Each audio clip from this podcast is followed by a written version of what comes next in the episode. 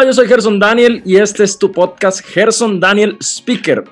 El día de hoy vamos a hablar con un invitado de lujo. Recordemos que estamos en la serie El hombre completo. Ya hemos visto varios invitados en estos días y hoy les traigo a alguien súper especial. Les digo quién es. Se trata de un testimonio vivo, rescatado de una vida de conflictos y problemas. Siempre ha estado ligado al deporte. Es escritor, evangelista y hasta personal trainer perseverante, competitivo, un hombre esforzado que sabe lo que es la dificultad y que le gusta seguir adelante. De la mano de Jesús ha salido siempre adelante, enfrentando aún las peores adversidades e incluso la muerte. Saludo hoy a mi buen amigo Trevis. Trevis, ¿cómo estás? Dios te bendiga. Este, mucho gusto estar, es un placer estar hoy aquí con ustedes y, y gracias Gerson por la invitación y pues bendecido y esperemos que se disfrute bastante hoy del programa. Eso es, así es. Este, yo sé que Travis nos va a aportar muchísimo. Hoy vamos a tratar un tema que se llama salud física. Pero antes yo quisiera hablar un poquito con Travis porque Travis, como les dije hace un ratito, es escritor. Él escribió un libro y a mí me gustaría que él pueda contarnos a todos cómo fue que sucedió, qué fue lo que pasó y nos pueda profundizar en ese libro. Travis, contame qué fue lo que pasó con ese libro que, que escribiste. Se llama Un predestinado en los barrios bajos, ¿verdad? Así es. Así mismo se llama y sí, es una, pues una historia muy linda, una historia de, de fe. Y sucedió hace aproximadamente 14 años atrás, este, cuando yo llevo aproximadamente casi 20 años de haberle entregado mi vida al Señor y, y hace 14 años atrás leí un libro que se llamaba muy famoso del evangelista Nicky Cruz, que se llamaba Corre, Nicky, Corre. Sí. Y cuando yo, eh, el libro habla de pandillas, habla de, de, de, es el testimonio de, de, él, de cómo Dios lo sacó de las pandillas. Yo pues vengo de un barrio bajo, ¿verdad? Un barrio conflictivo, de, circunstancias pues difíciles de Cuando yo leí el libro, el libro me impactó mucho. Entonces cuando yo lo leí, quedó en mi corazón eso como que, wow, qué, qué lindo escribir uno, el libro de uno, con la historia de uno, digamos este, y, que sea parecido, porque era una historia muy parecida, no igual, pero muy parecida a lo que a la vida que yo he tenido, que es pandillas, narcotráfico, este, y muchas cosas, ¿verdad? Entonces hace 13 años, 14 eh, años aproximadamente, este, Dios puso el sueño en hacer un libro, pero yo estaba muy, muy niño, ¿verdad? Este, entonces, ya ahí, un día estaba con un amigo que era diseñador gráfico y por fe, así, por, por cosas de la vida, le dije yo, ¿por qué no hacemos una portada? Así una portada, que yo quiero escribir un libro algún día. Y él se puso ahí, nos pusimos a atravesar la computadora y entonces este, yo empecé a hacer este, la portada profética, ¿verdad? Entonces, este, un águila, puse un águila, lo que significa un águila, que todos sabemos que lo que significa el águila en la Biblia, que es un animal que anda en las alturas, que tiene visión, que, que caza serpientes, entonces simbólicamente tiene a Satanás bajo los, sus pies, ¿verdad? Anda en las alturas siempre cuando hay dificultades, siempre cuando hay este, tormentas, ella vuela encima de la tormenta. Entonces el águila es, un animal pues este, muy virtuoso que en la Biblia también lo comparan Dios este, con lo profético y, y, entonces me gustó el águila. Entonces digo, y el águila va a ser como este, la parte de la portada. Después hice un muro que representaba el barrio, donde, se iba, donde eran la parte de los hechos, ¿verdad? que era León 13, este, después este, unas armas, porque venía parte de la historia de mi papá, que mi papá pues era delincuente y él usaba mucho esas armas, lo que es digamos este, la, la AK-47 y el 38 y el infierno fue. Entonces fuimos ahí este, metiéndole ideas, hicimos una portada. Entonces quiero que la vean, vean. Ah, hicimos la portada. Entonces, esta portada es profética. Entonces, el muro significa, digamos, la León 3, el barrio bajo donde pasan las cosas, la reforma, ¿eh? que también hay una historia de la cárcel, la reforma.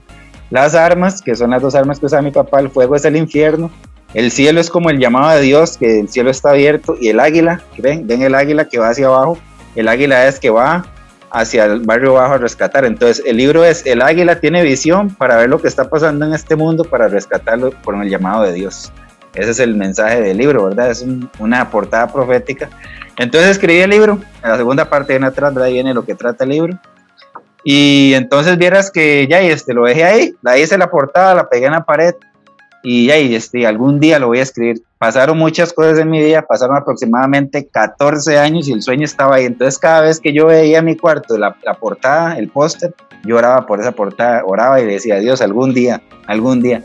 Iban a pasar 14 años, ¿verdad? Pero no lo escribí en ese momento quizás porque, como dicen, Dios tenía que escribir más historias para el libro, porque yo tenía la idea, pero no sabía cómo escribir. Este, el año pasado, que, no, el año antepasado, en 2019, fue que, que lo saqué a la luz. Y en un momento muy difícil de mi vida, porque este, se murió mi hermano, yo tuve mi hermano tuvo un accidente, en, yo siempre he sido cristiano, siempre he sido una persona pues entregada al Señor, desde los 15 años me convertí, este, hoy tengo 34 años, entonces este, tuve una vida pues buena, y como todo, ¿verdad? Ustedes saben que cuando uno inicia en el cristianismo tiene que ser procesado por Dios, hay caídas, hay levantadas, este, hay momentos espirituales buenos, hay momentos espirituales malos, pero oye, uno tiene que mantener firme porque el cristianismo es una guerra, el cristianismo no es que me metí con Dios y todo es color de rosa, me metí con Dios y ya soy santo, no, Dios tiene que pasarnos por un proceso siempre para, para renovarnos cada día, para hacernos mejores. Y entonces, ya, todo ese fue un proceso en mi vida, ¿verdad? Este, donde tuve caídas, levantadas, donde estuve tibio, donde estuve caliente, donde pasaron muchas cosas. Cuando murió mi hermano, yo me resentí con Dios, o sea, fue algo, un golpe muy duro para mí, un golpe muy duro para mí. Entonces, este, bien, me aparté del Señor, me aparté en el sentido no de, de irme al mundo, sino que el corazón mío se resintió y dejé de congregarme, dejé de leer la Biblia. Ya cuando yo buscaba a Dios, lo buscaba de una manera como, digamos, porque tenía que, ¿verdad? Pero no, no lo buscaba con esa pasión que uno tenía antes de congregarse, de tener una vida de oración este, de la palabra y la oración, ¿verdad? Con ese primer amor y esa pasión que uno lo buscaba al principio. Entonces me enfrié, me enfrié espiritualmente y, usted sabe que cuando uno se enfría espiritualmente, el enemigo lo ataca. Entonces ahí fue donde empezó, hey, tenía una doble vida, como dicen, ¿verdad? Creía en Dios, quería buscarlo, pero también ya a veces me invitaban a tal vez al mundo, a una fiesta, antes no lo hacía, entonces yo iba ya empezaba a, a, juntar, ya empezaba uno a ser diferente, o sea, ya empezaba a gobernarse uno y no Dios. Dios estaba ahí, pero era yo primero, ¿me entiendes? Wow. Entonces, mi hermano, pasaron dos años que estuve, como dicen, descarriado y ahí fue donde me empezaron a pasar cosas demasiado feas en mi vida, porque legalmente uno, en mi caso, ya cuando uno está sellado con Dios, por más que uno quiera pecar, por más que uno quiera apartarse, siempre Dios lo va a traer a uno, hacia Él. Entonces, ya, ¿qué hace Dios? Dios cuando uno está mal, ya, y cuando uno peca, cuando uno está mal, ¿qué es lo que hace Dios? Este, a veces este, el pecado tiene consecuencias, a veces Dios, como todo padre, lo disciplina a uno. Y empezaron a pasarme cosas feas, cosas muy duras esos dos años, quedarme sin empleo, este, eh, un infarto de mi papá, que, que, que mataran a un primo, que se muriera otro primo de SIDA. O sea, fueron cosas que metieran a un primo mío a la cárcel, este, después de un montón de años que él andaba mal portado, se entregó al Señor y le revivieron el problema después de siete años. O sea, en el, 2000, el 2018 fue un año, pero ya un año horrible. ¿eh? Entonces ya cuando me, yo estaba mal, yo estaba mal espiritualmente, yo estaba mal que dije yo, oye, no, tengo que volver a Dios porque Él es el que me puede ayudar. O sea, yo con mis propias fuerzas no puedo superar todas estas circunstancias que me están pasando. Entonces, este, me volví a meter otra vez en el camino, pero fue muy duro. Fue muy duro volver porque ya, ya uno vuelve con el corazón roto, ya uno vuelve con ataduras. Y entonces ahí Dios empezó a tratar otra vez conmigo. Entonces me agarraron otra vez síntomas de depresión, porque yo desde niño padecí depresión y una vez intenté suicidarme. Esa historia viene aquí en el libro. Y me volvió a atacar la depresión ya no con intento de suicidio porque uno ya digamos ya tiene temor de Dios, antes uno no, no tenía conocimiento de Dios, entonces ya ahora uno que tiene conocimiento de Dios, pues uno sabe que, es el cielo y que es el infierno, ¿verdad? Entonces ya uno pues le tiene temor a Dios, entonces cuando le agarra depresión ya no vienen esos pensamientos tal vez suicidas, de quererse uno quitar la vida, como antes que uno era ignorante. Entonces, este, ya y no, este, yo estaba, pasaba encerrado aquí en mi cuarto, no me salía empleo ni nada entonces me puse, por, agarré mi computadora y digo, yo ya no, tengo que, voy a escribir el libro, voy a escribir, ponerme a escribir, ese va a ser mi, mi, mi, desahogo. Entonces, me vea, eran cuatro o cinco horas que yo le dedicaba a escribir y a escribir y a escribir. Empecé a ver en YouTube cómo se escribía un libro, qué partes traía un libro. Empecé a ver esto otra vez en de Nicky Cruz, la estructura que tenía. Y, men, y Dios usó todo eso para que yo escribiera un libro. Entonces, en cuestión, en cuestión de cuatro meses, cuatro meses aproximadamente. Duré escribiendo el libro. Entonces lo escribí y a mí me da risa porque en esa época la estaba viendo fea económicamente, ¿verdad?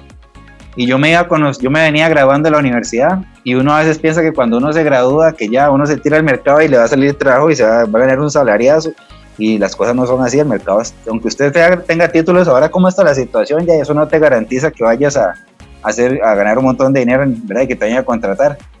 Y yo me iba con mis compañeros a buscar trabajo a ferias de empleo, nada de risa, porque yo iba con todos, yo, yo oraba y le decía, Dios, yo ocupo el trabajo, los amiguillos tal vez eran compañeros que, que eran más jóvenes que yo, vivían con los papás, no tenían tanta obligación. Y ya, íbamos y los llamaban a ellos del trabajo y a mí no.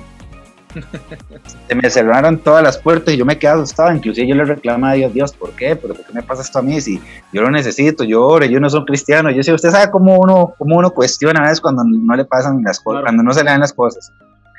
Entonces, mi hermano, este, para no hacer larga la historia, Dios utilizó ese tiempo, esos cuatro, seis, cinco meses aproximadamente para que yo escribiera el libro, porque tal vez si yo hubiera conseguido un trabajo, se hubiera solucionado tal vez todo y no hubiera escrito el libro. Ese libro lo escribí con depresión, ese libro me ayudó a salir de la depresión, fue mi terapia, porque yo en ese instante yo le digo, todos los amigos que tenía en teoría, conocidos, se apartaron de mí, todo, todo, Dios cerró todas las puertas por todo lado para que yo volviera al camino y escribiera el libro. Entonces le dediqué tanto tiempo al libro que, que lo hice el libro, lo hice. Entonces fue, fue, fue increíble porque cuando lo terminé de escribir, vea lo que es Dios de cómo Dios hace todo. Cuando terminé de escribir el libro, inmediatamente me salió un trabajo. Vaya, qué impresionante. Entonces, entonces mi hermano, ya yo tenía todo ese libro, entonces ya después vino todo el otro proceso, ¿verdad? Que era buscar una imprenta, buscar una filóloga, buscar cómo inscribirlo, este, la ortografía, todo eso, y eso es, tiene un costo muy alto de dinero. Sí, claro. ¿Verdad? Tiene un costo Entonces, es un testimonio muy grande ese libro porque, y se, lo voy a compartir aquí, tal vez resumido para no hacerlo muy largo porque duraríamos un montón de tiempo hablando. Pero fue increíble porque yo este, empecé a hacer videos en YouTube y ahí en Facebook. Me empecé a grabar con un celular, haciendo predicas, haciendo como promoción al libro de cosillas de lo que traía el libro, como para meterle suspenso a ver si lo vendía en redes sociales.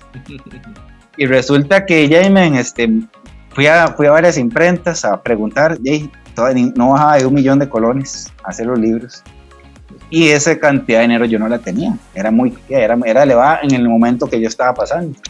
Entonces ya, este, yo dije, ¿cómo voy a, dónde saco la plata? No la tengo. Y lloraba y hasta esa me desmotivaba porque, Dios, yo no voy a tener esa plata y quiero sacar el libro. Entonces, ¿para qué lo escribí si no tengo los recursos? Usted sabe, ¿verdad? Entonces, este, exactamente. Entonces ahí empezó una lucha para sacarlo a la luz y resulta que, no, Dios, cuando, cuando un, propósito o un plan es de Dios, Dios pone todo. Entonces resulta que el libro y lo hice y subí un video de lo de mi hermano, que impactó a mucha gente. Un día me dio por hacer un video en el cementerio y contar lo que había pasado con mi hermano. Y el video se hizo viral en redes sociales. Y yo tenía un amigo, un conocido, que vivía conmigo en la León 13 hace años. Y el man era ingeniero, ingeniero, electrón, ingeniero eléctrico, era y tenía como 10 años de no hablar con él, vivía en Cartago, ya sabía de la León, estaba casado, tenía hijos, no era cristiano, él no era cristiano, y me escribió y me dice, Trey, viera que vi el video de su hermano y me gustó mucho, y vi que iba a hacer un libro, ¿qué? ¿Cuándo lo hace? Estoy interesante. Y le dije yo, ya, y mi hermano, legalmente ahorita lo que me está haciendo, me está atrasando es el dinero, no tengo el dinero. Y me dice él, ¿y cuánto, cuánto cuesta el libro? Y yo le dije, ya, y este, hace, este, ¿cuánto cuesta? Ya, y no sé, este, en unos lugares me cobran tanto, por ando buscando otras opciones más, más cómodas. Y llegué el men y me dice sobre la nada. Bueno, vaya buscando y cualquier cosa. Yo le, si está a mi alcance, yo le doy la plata y si no, yo le doy la mitad. Vaya, qué poderoso. Se ofreció y yo me, yo me quedé como en shock, como wow, un men que no era cristiano, no, ni nada. Y entonces, ya, yo le dije, está bien. Entonces, Dios puso en mi camino un amigo mío de, de la iglesia, usted lo conoce, se llama Joseph. Eso yo estaba trabajando en un gimnasio y él me conectó con una imprenta de una señora que, que, le, que le hacía los discos de música a él. Entonces la muchacha tenía una imprenta, no era una imprenta así profesional, una super imprenta, pero digamos era una imprenta y me llevó de la muchacha. Resulta que la muchacha era creyente y le expliqué mi situación, vea, este, ya yo hice este libro, pero no tengo la cantidad de dinero que me piden en todo lado. Y me dice, bueno, hagamos una cosa, yo le saco 200 libros a X cantidad, entonces esa cantidad que ella me dijo, ya, ya estaba razonable. Entonces dije, sí, con eso yo puedo hacerlo. Entonces este, ella me dijo, oye, yo le, ayudo, está bien. Entonces ya yo hablé con el amigo mío y le dije, vea, es tanta cantidad de dinero Y esta muchacha me ayuda. Le dice, ok, este, un mes para recoger la plata y yo, yo le doy la plata. Me dijo, ah. Entonces ya ahora faltaba la otra parte, la filóloga. Pues que otros filólogos todos me cobraban carísimo, ¿ah? Entonces, este, ahí una gente de la iglesia me dijeron que la esposa de un, pastor de la iglesia, que era bibliotecóloga, no era filóloga, pero trabajó en eso. Entonces, que ella tal vez me podía, sí, entonces que tal vez me podía ayudar ahí más o menos. Entonces la busqué y ella me dijo, yo no soy filóloga, pero le puedo ayudar ahí a inscribir el libro a la Biblioteca Nacional, yo ya estoy pensionada y le puedo ayudar un poquito con la ortografía para acomodarle, la, la, acomodarle todo, la mecanografía. Tal vez con la... todos los libros tienen errores ortográficos, hasta en la extra. tal, vez venga, tal vez me salga uno que otro, pero eso se lo puedo revisar. Y le cobro, y me cobro súper baratísimo. Entonces dije, entrémosle. Entonces ya, este, ya, ya, se, ya, ya eran dos cosas. Resulta que el amigo me dio el dinero, la muchacha me arregló el libro y se presentó todo. Fue y me lo inscribió directamente a la Biblioteca Nacional y yo feliz porque el sueño ya sido realidad, entonces le empecé más publicidad al libro. Resulta que el muchacho que yo empecé a hacer prédicas por WhatsApp, por todo, y el muchacho que me dio la plata veía, veía las prédicas, era el primero que veía las prédicas. Y un día, el día que él llegó, me fue a buscar a mi trabajo y, me, y llegó y me dio el dinero, me dice, tome, y me invitó a comer. Ese día, ¿quién iba a decir, verdad? Ese día él llegó nos sentamos a hablar como más, como desde las 8 de la noche hasta las 2 de la noche hablando, me invitó a comer, me dio la plata, le prediqué, hablamos de Dios, el man me abrió el corazón, después de 10 años me contó todo lo que había vivido, me dijo que él no era creyente, pero algo le decía a él que me tenía que dar ese dinero para una buena causa y que él quería ayudarme porque él algo le decía que yo era un buen muchacho y que era para una buena causa de Dios, que no era él no, yo no soy cristiano, me dice, pero algo me dice que le dé esa plata a usted. Entonces me da el dinero voy, entrego yo el dinero a la imprenta, ya está todo listo nada más para que me lo hagan. Empecé a orar porque era, no sé, fue como una batalla para que ese libro saliera. A la muchacha de la imprenta, ¿verdad? Y le, a la mamá le diagnosticaron cáncer terminal en esa época, cuando me estaba haciendo el libro. Entonces ya era una situación entendible y se atrasó un mes haciéndome el libro, porque yo, ese libro era para que estuviera en 15 días. Y se atrasó, yo comprendí la situación, pobrecita, porque la mamá pues, prácticamente ya iba, iba a fallecer. Entonces yo hablé con mi amigo y le dije, eh, voy a durar un mes haciéndolo, no importa, si apenas tengo el libro me lo da, ella me lo da. Resulta que eso fue un no, ella me dio el libro un viernes, la señora me lo fue a dejar ya, cuando se hizo el libro me lo fue a dejar, y fue un del amigo mío, y lo llamé, y le dije, Michael, se llama Michael, ya tengo los libros, se los enseñé, y, el hombre feliz, guárdeme uno, el jueves paso por el mío. Resulta que ese jueves pasó, y me dice, llámeme al mediodía, me dijo, ya, yo lo voy a llamar al mediodía grande para, hacerle, para terminar la historia porque es muy larga, pero para que vea cómo Dios trabaja y cómo Dios hace todo. Lo llamo y no me conteste, me cae inmediatamente un mensaje al WhatsApp, una amiga, Trace, ve al Facebook, vea lo que acaba de pasar. Y me asomo. Resulta que mi amigo es ingeniero eléctrico y ese mismo día en la mañana tuvo un accidente laboral, tocó 500 voltios y falleció. Oh, wow.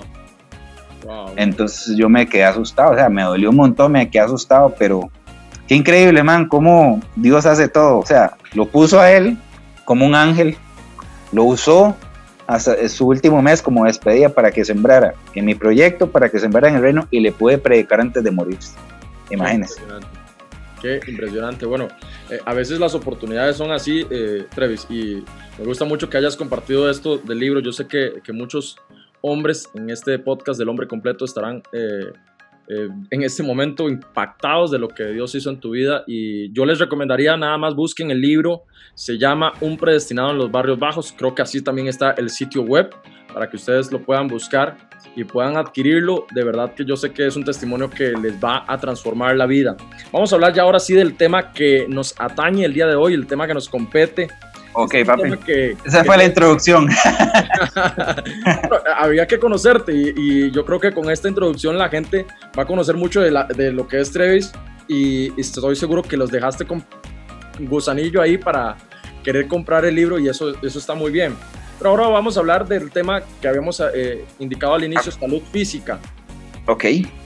Eh, sobre ese tema, bueno, Trevis, ustedes han visto toda una vida de depresión espiritual, una lucha, una batalla pero Trevis, eh, para los que nos están escuchando, Trevis es un hombre con un físico tremendo ahí que ya ha trabajado a lo largo de los años y él nos puede aportar mucho también en esta parte a todos los hombres.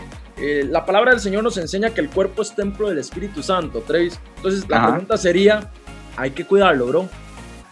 Pues claro, claro, ya, este, pues Dios, este, nos pide en la palabra que lo busquemos, digamos, espiritualmente.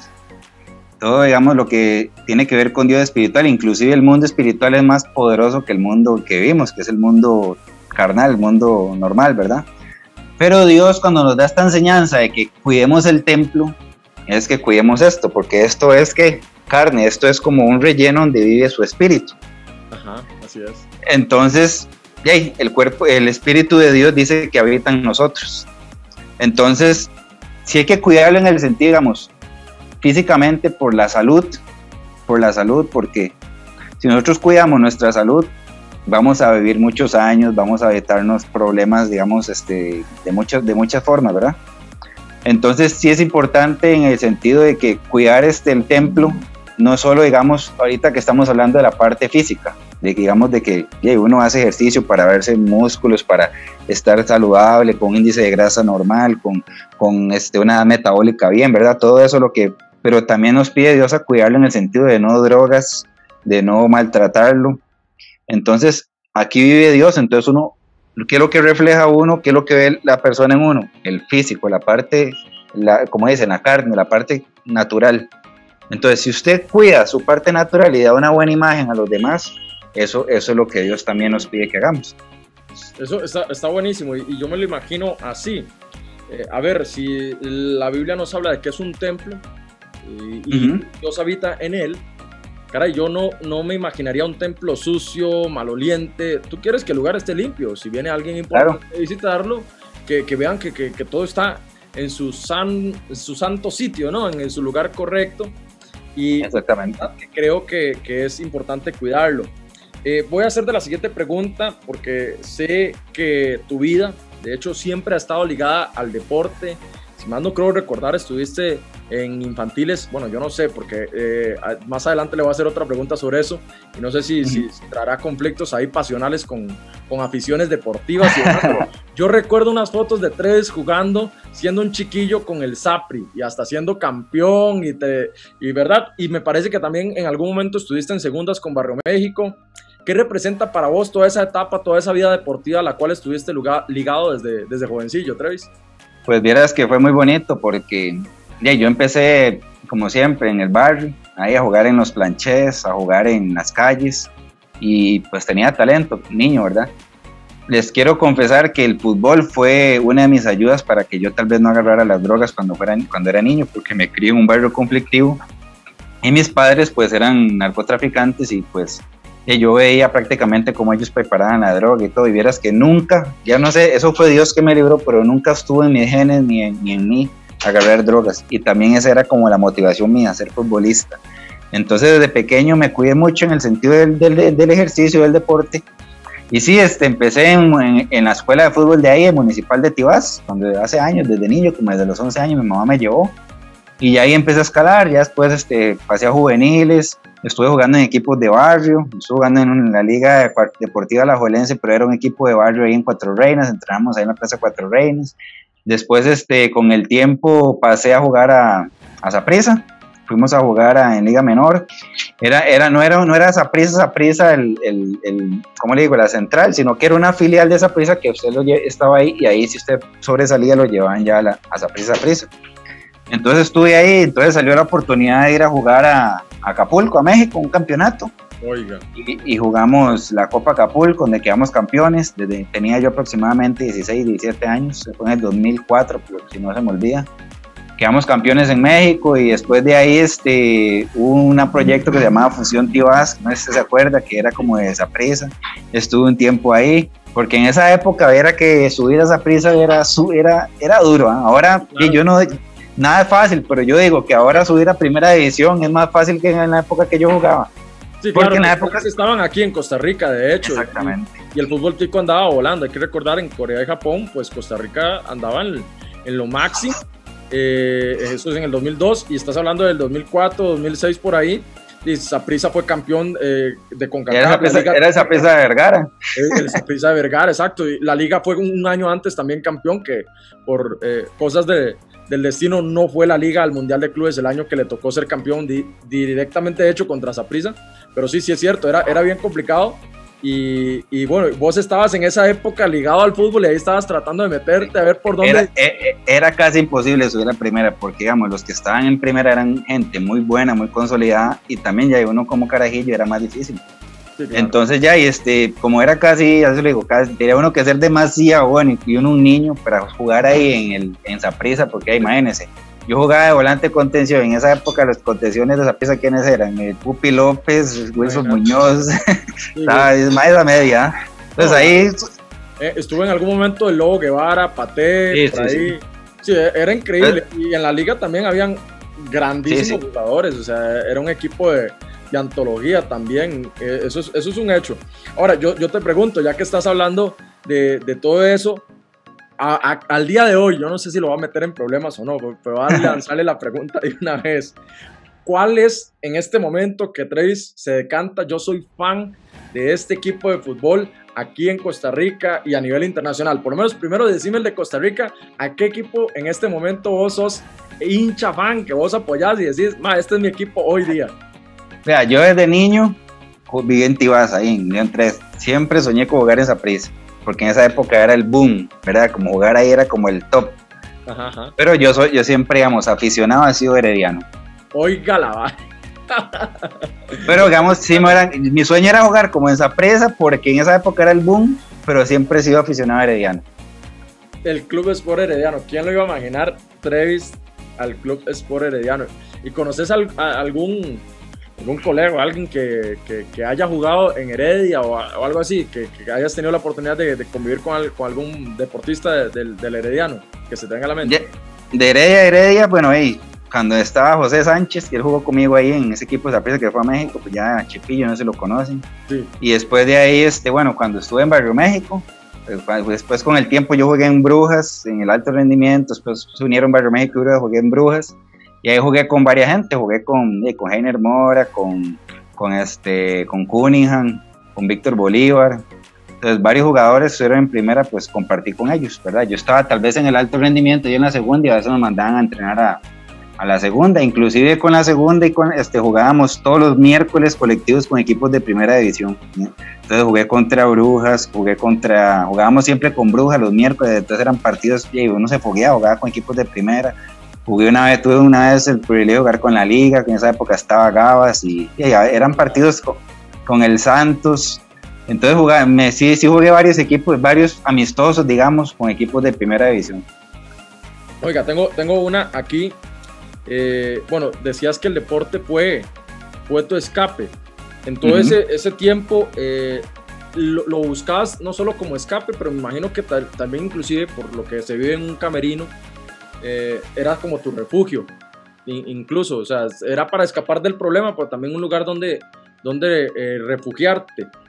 Te pregunto, ¿vos crees que el deporte puede ser un buen escape para las gentes que están en, distintos problemas? O ¿lo recomendarías como algo para, no, tal vez no escapar, sino como una alternativa para las situaciones de vida que, que están viviendo? Un lugar donde usted puede alimentarse uh, de, de, otra cosa que no sea la situación que está, que está viviendo. ¿Usted recomendaría, pues, vos recomendarías el deporte como algo para poder salir de, algún inconveniente, alguna situación o algún problema, como, un, como una solución, tal vez no, pero como algo eh, que por lo menos te pueda ayudar a mitigar el problema?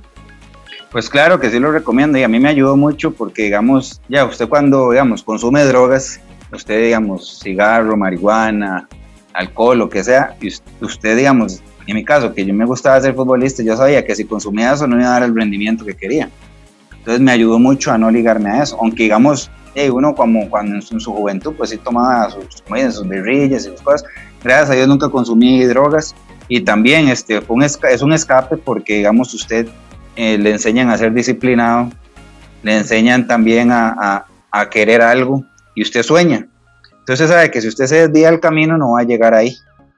¿Me entiende? Entonces yo sí recomiendo el deporte porque digamos, en el fútbol, que es el caso que de niño, que sí lo ayuda a uno, digamos, a mí me ayudó mucho a escapar mucho lo que es las drogas y, las cosas que veía en el barrio. porque yo lo que pasaba era jugando fútbol en los planchés y acababa a jugar fútbol y eso me ayudó mucho a no agarrar otro mal camino, quizás, ¿verdad? fue Cristo el que me rescató, por eso me ayudó. Y en la parte ahorita, digamos, que usted dice, también ayuda el, el, deporte por muchas cosas, porque le sube la autoestima a usted. Hay personas que padecen de autoestima, desgraciadamente son gorditos o se creen que así suena, que suena feo, que son feos o tienen muchos complejos. Y el ejercicio le ayuda mucho a uno a salir de eso. ¿Por qué? Porque cuando usted entrena, cuando usted hace ejercicio y tiene una vida es así, que le gusta esto, usted ya su autoestima cambia, su, su energía cambia.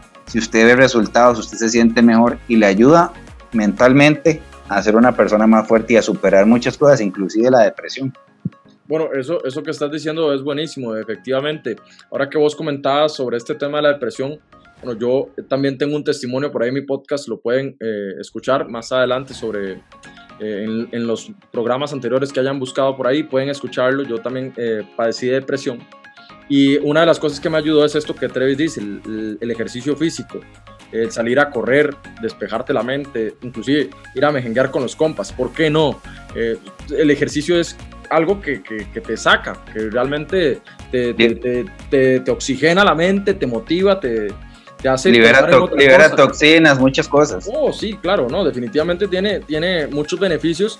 Y para los que alguna vez hemos estado en un proceso de depresión o de suicidio o de situaciones de esas, yo creo que eh, el ejercicio definitivamente es algo muy liberador y, Dios, si nos dio un cuerpo para poder usarlo de esta forma sana, eh, por algo es, Él no, no nos puso un corazón, dos pulmones, músculos, carne, todo esto para que lo dejemos ahí tirado. Hay que, hay que ejercitarse, es parte importante e integral y creo que es nuestra responsabilidad. Te pregunto ahora, Trevis, sobre este tema y cuánto, cuántas veces por semana haces vos ejercicio. Yo, oiga, tengo, tengo, gracias a Dios, pues tengo bastantillo tiempo libre. de gente que yo sé que trabajan un montón de horas y que eh, tienen familia y que tienen eh, muchas obligaciones, la universidad, estudiar. Bueno, cuando yo estuve mi tiempo que iba a la universidad, que trabajaba, qué sé yo, de 8 de la, de 7 de la mañana a 5 y media de la tarde, y después iba a la universidad en la noche, pues uno, el tiempo es muy escaso, ¿verdad? Claro. Entonces, en esa época yo trataba, trataba de ir por lo menos de 3 a 4 veces por semana. Si no podía ir a X hora, y uno, como le gusta esto, a veces hasta las 5 de la mañana iba a entrenar.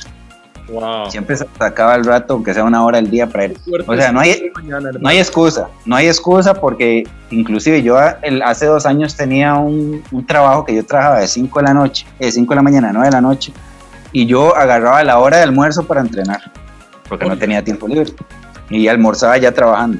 Yo traía un gimnasio. El que se compromete lo va a hacer, definitivamente. siempre va a haber, aunque usted tenga familia, aunque usted tenga obligaciones que siempre van a haber, una hora, 40 minutos al día se puede sacar hasta en su casa. Sí, eso es una realidad. Ahora, yo, yo te pregunto otra cosa que, que a mí me, me, interesa sobre esto. Yo, yo, he escuchado algunas veces que gente experta dicen que eh, el ejercicio pues, es importante, claro que sí, pero que la alimentación hace una parte del trabajo muy amplia. Es más, he escuchado gente que se atreve a decir que el 80% es cómo usted coma y un 20% cómo usted se ejercite. ¿Vos qué pensás sobre eso? ¿La alimentación es realmente tan importante, bro? Pues acaba de decir lo que, lo que le dijeron, el 70-80% es los resultados de la alimentación, porque ¿de qué le vale a usted matarse en un gimnasio si come mal? ¿Entiende? Y, y, es, y es duro porque, digamos, en mi caso, bueno, yo a todos nos gusta la pizza, nos gusta la comida chatarra y todo, ¿verdad? A todos. Pero ya cuando usted se, se compromete a entrenar, vieras que después se le hace disciplina, es bonito. Porque digamos, yo antes, yo me acuerdo cuando yo jugaba fútbol y carajillo, ya yo comía chatarra, igual antes estaba más, ni, más joven, entonces tenía un metabolismo más acelerado, ¿verdad? Claro. Ya después, ya después uno de cierta edad, uno tiene que cuidarse más porque ya el, metabolismo, la edad, ya uno se cansa más rápido, muchas cosas, ¿verdad? Pero sí es el, la alimentación es el 80, 70% de, de los resultados y es lo que más cuesta. Sí, no, yo, yo tengo que confesar que yo de vez en cuando veo ahí unas pizzas, unas hamburguesas, unas papas mal dejadas y yo, Dios mío, qué... tampoco es que uno, tampoco es que uno no se va a comer nada, sino que digamos, este, sino que tal vez tratar de tener algo balanceado, ¿me entiendes? Porque digamos, si usted está acostumbrado a comer solo comida chatarra y solo cochinadas, pues ya, ya es difícil. Pero digamos, no es que usted está un fin de semana y, si, no se pueda poder comer un pedazo de pizza, ¿no? Ya hay gente muy estricta también con su dieta que no lo hace. En mi caso, yo no Yo, digamos, si un fin de semana salgo y tengo que comerme lo que sea, yo no le niego, ¿verdad? Pero yo, hay otras personas que tal vez tienen el metabolismo menos acelerado, son gorditos y tal vez eso, digamos, tal vez entrenaron esa semana en el gimnasio y bajaron, qué sé yo, 2% de grasa. Y tal vez comiendo esa pizza vas a subir 3 más y entonces no valió de nada, es más difícil, ¿me entiendes? Entonces eso depende también de, de, la, de la metabolismo y la genética suya, pero digamos, en mi caso, que la pregunta que usted me hace, el 70% de los resultados es la alimentación. Increíble eso. Yo sé que, que con todo lo que estamos hablando, y, vamos a ver, estamos repasando, eh, Trevis nos ha enseñado a través de su testimonio de su vida que, que es una persona que, que, es espiritual. Yo sé que muchos de nuestros oyentes pues eh, tienen esa vida espiritual desarrollada también, pero también nos ha enseñado que la parte física es sumamente importante y estoy seguro que varias, varios de los que nos están escuchando están siendo retados a, a cuidarse, a retomar la salud eh, y quisiera que nos digas algo a todos esos hombres que han descuidado esa parte física, pero que realmente están viéndose confrontados con, con todo esto, a decir, ok, yo tengo que, que, retomar esa parte porque, porque soy un ser integral, porque es un todo, no solo se trata de un tema espiritual, sino que también hay algo físico. ¿Qué les podrías decir a todas esas personas?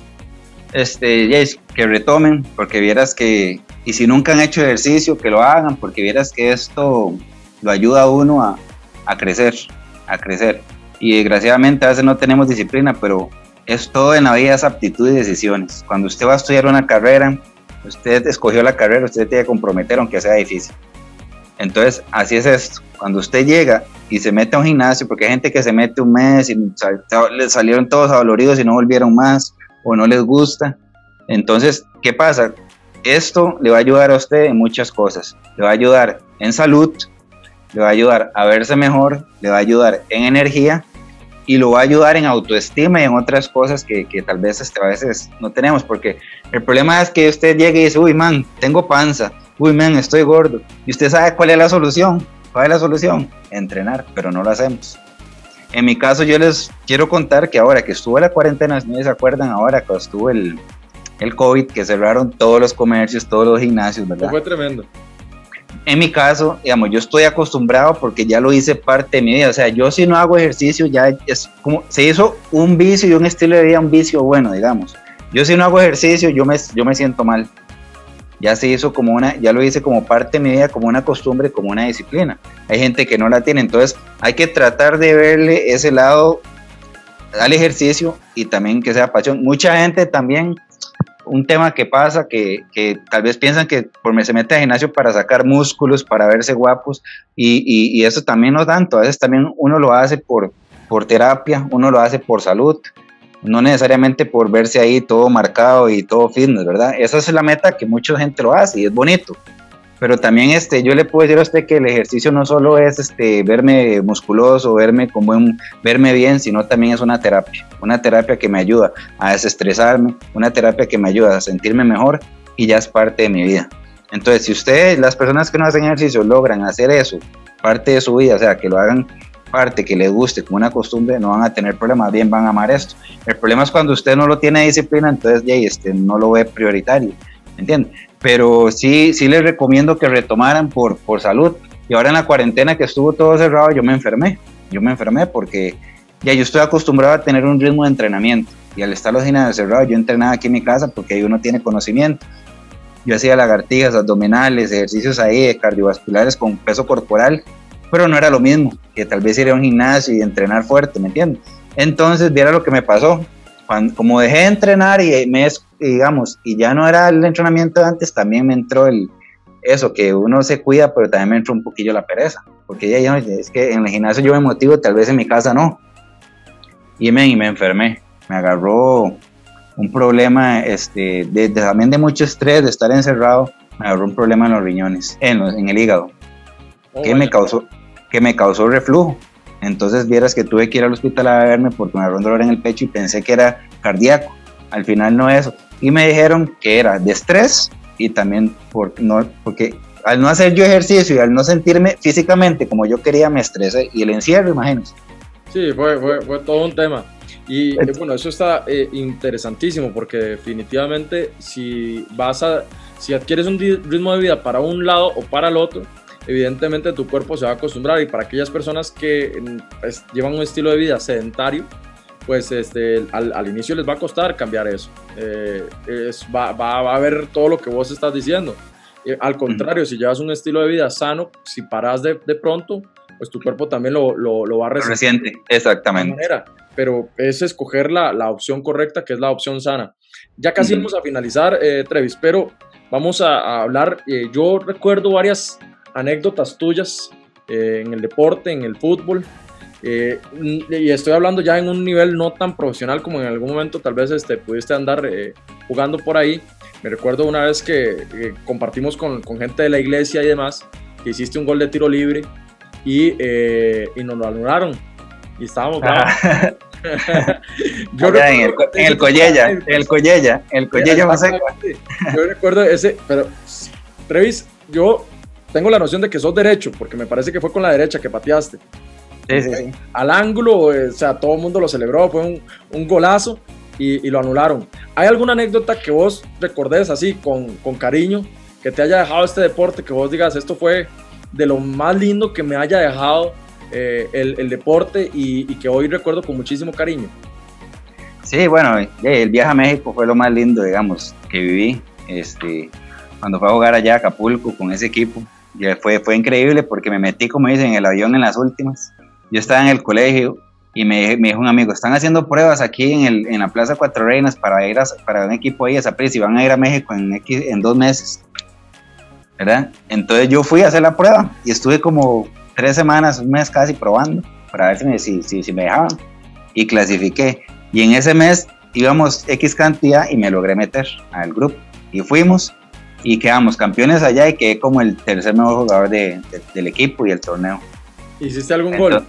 Este, yo, por mi posición, yo era contención, ya y no, pero digamos, hice un torneo increíble.